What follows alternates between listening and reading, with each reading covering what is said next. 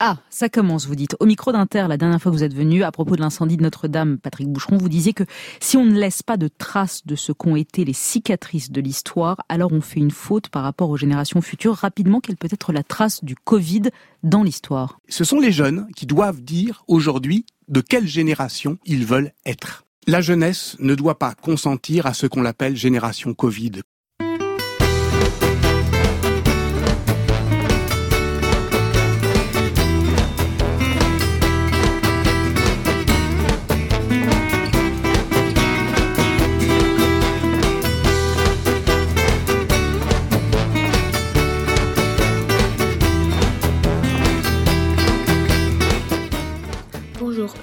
Je m'appelle Lesma Coquette et je vais vous raconter mon confinement. Bonjour, je m'appelle Nariek Byron et je vais vous présenter mes activités durant le confinement. Bonjour, je m'appelle Idila Amsan et je vais vous parler sur mon sentiment général pendant le confinement. Bonjour, je suis Gouma Mehaman et je vais vous présenter aujourd'hui mon lien avec l'extérieur pendant le confinement. Bonjour, je m'appelle Jia Badji et je vais vous parler de ma situation personnelle. Je m'appelle Lextar Levara et je vais vous parler de mon lien avec l'extérieur. Je suis Kouma Lalbinid et je vais vous présenter mes activités quotidiennes pendant le confinement. Bonjour, je suis Taku Moukaz et je vais vous parler de mon ressenti pendant le confinement.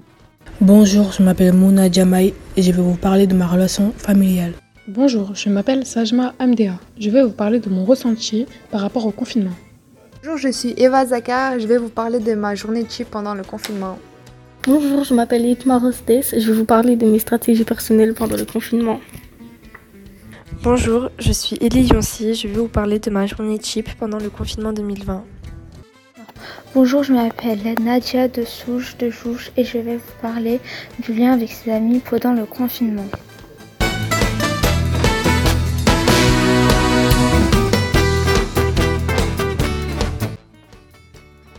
Le monde a changé en espace de quelques mois. Fermeture des frontières, des magasins, de toutes les écoles, tout sauf les magasins de première nécessité. Le virus du Covid-19 qui a commencé en Chine dans la province de Hubei à Wuhan en décembre 2019. Le 24 janvier 2020, trois premiers cas sont recensés sur le territoire métropolitain. Il y a eu trois phases en France. L'épidémie passe au stade 3 le 14 mars. Donc tous les lieux recevant du public non indispensables à la vie du pays ont été fermés. À partir du 17 mai, il y a eu le confinement à domicile. Plus de sorties sauf cas exceptionnel avec une attestation de déplacement, amende si nous ne l'avons pas. Aujourd'hui, le 16 juin 2020, 157 220 cas confirmés, 29 407 morts. Et aujourd'hui, nous sommes en période de déconfinement, obligation de porter un masque dans un lieu public, distance à plus d'un mètre, réouverture des restaurants, des cafés, de tous les commerces.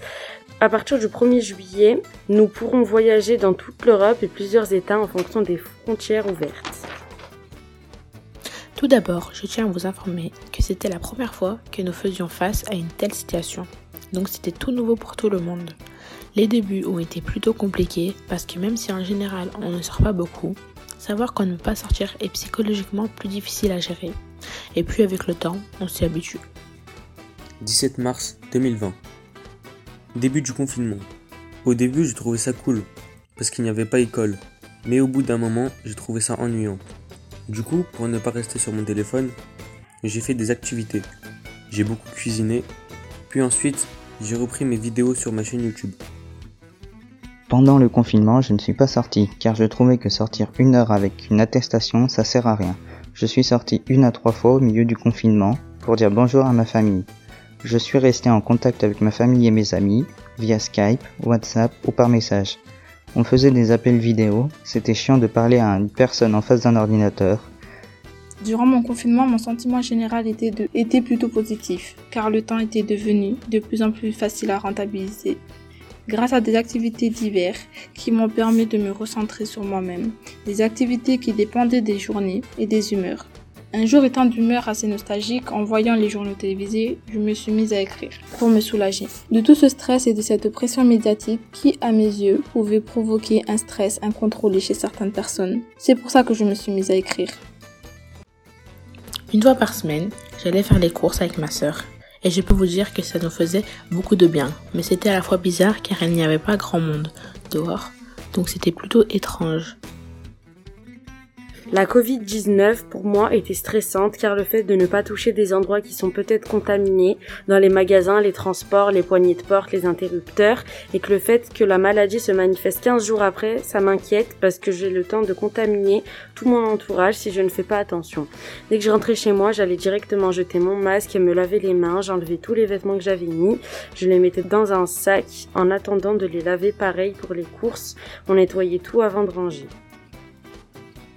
Durant le confinement, j'ai eu une rage de dents. Impossible d'avoir un rendez-vous avec un dentiste. J'ai dû me reposer pendant deux semaines avec des médicaments sous ordre du médecin. À la fin du confinement, je suis allé chez mes grands-parents et je suis sorti avec mes amis. C'était dur de respecter les gestes barrières entre nous. Je suis très heureux de retrouver la liberté qu'on connaît tous. Des milliers, oui des milliers de pétales envolés sous la tempête, des millions de larmes versées. Oh, à quand le retour des beaux jours À quand la fin de la tempête Que ces larmes cessent de couler pour apaiser nos cœurs déchirés, car des blessures sont de plus en plus profondes. Que nos cicatrices se referment sans oublier la douleur des larmes versées. Que le goût amer de nos larmes parte. Que les beaux jours reviennent en apportant la joie que les orages cessent de frapper sur les tiges des roses et que les racines qui se battent pour aider les autres racines réussissent à tenir. Après plusieurs jours d'adaptation, une routine s'est installée. Tout d'abord, je me levais et déjeunais.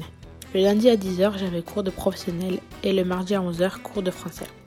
Après ces deux cours, je faisais un peu de sport avec ma sœur, puis parfois je lisais ou je prenais un peu le soleil, comme le temps était de notre côté pendant cette période. Pour résumer, je m'occupais comme je pouvais, en faisant des gâteaux ou alors en préparant le repas, le ménage, etc. En dehors des deux cours, j'avais avec les autres professeurs des devoirs à rendre pour les semaines suivantes. Je les faisais la plupart du temps le lundi ou tout au long de la semaine pour ne pas perdre le fil. Le soir, une fois la nuit tombée, je me rhabillais, mettais mon téléphone en silencieux, puis j'allais chercher mon vélo. À l'heure où je partais, l'éclairage public venait tout juste d'être éteint. J'étais dans le noir complet, il n'y avait plus aucun bruit, sauf celui des oiseaux et du vent. J'allais en direction d'un parc, puis ensuite passais dans les bois, pour retrouver la route deux kilomètres plus bas. Une fois l'heure maximale autorisée, je rentrais chez moi. Pendant le confinement, je me réveille à 9h tous les matins, je prends mon petit déjeuner, je me brosse les dents, je prends ma douche, je check mon téléphone, j'appelle mes amis, je fais un tour sur mes réseaux sociaux, je déjeune, je sors avec mes amis, on va manger McDo ou des fois euh, on se promène dehors et je rentre un peu tard tous les soirs. Vendredi 17 mars 2020, 23h, début du confinement. Cause pandémie mondiale nommée Covid-19, durée 2 mois. 17 mars à 23 mars. Tout se passait parfaitement bien. Je vivais ma meilleure vie. Pas de cours, donc pas de prof, donc pas de prise de tête. Aucun problème de retard ou autre, ce qui m'évitait d'être refusé en cours, ou encore mieux, ça me permettait de faire des grasses matinées bien méritées. En même temps, 9 ans d'études sans réelles vacances, sans avoir à travailler, ça ne m'était jamais arrivé, donc autant dire que j'ai bien profité. Le mot de cette première semaine était chill. 23 mars à 33 mars. Tout se passait parfaitement mal. Je vivais ma pire vie. Pas de vie sociale, pas de sortie, donc pas de délire avec les potes. Les journées passaient très très très lentement. J'avais l'impression d'être dans un désert, avec une fin infinissable, qui ne se terminait jamais. C'était le même ressenti pour les jours qui passaient. C'est la raison pour laquelle je réfléchissais à une stratégie pour mettre fin à ce supplice. Tout au long du confinement, je faisais mes devoirs régulièrement. Parfois c'était compliqué car on n'avait pas l'habitude de travailler tout seul à la maison. On avait plus l'habitude d'être avec les professeurs en classe et c'était plus agréable de travailler en classe car quand on est à la maison tout seul, il est compliqué de se motiver et de ne pas se laisser distraire. Mais on n'avait pas le choix, on faisait comme on pouvait. Après, il y avait des moments où l'on s'ennuyait, surtout vers la fin car on a déjà tout fait et on ne sait plus quoi faire. Par chance, ça n'a duré que deux mois, c'était une nouvelle expérience et c'était pour notre bien. Alors, je ne regrette rien.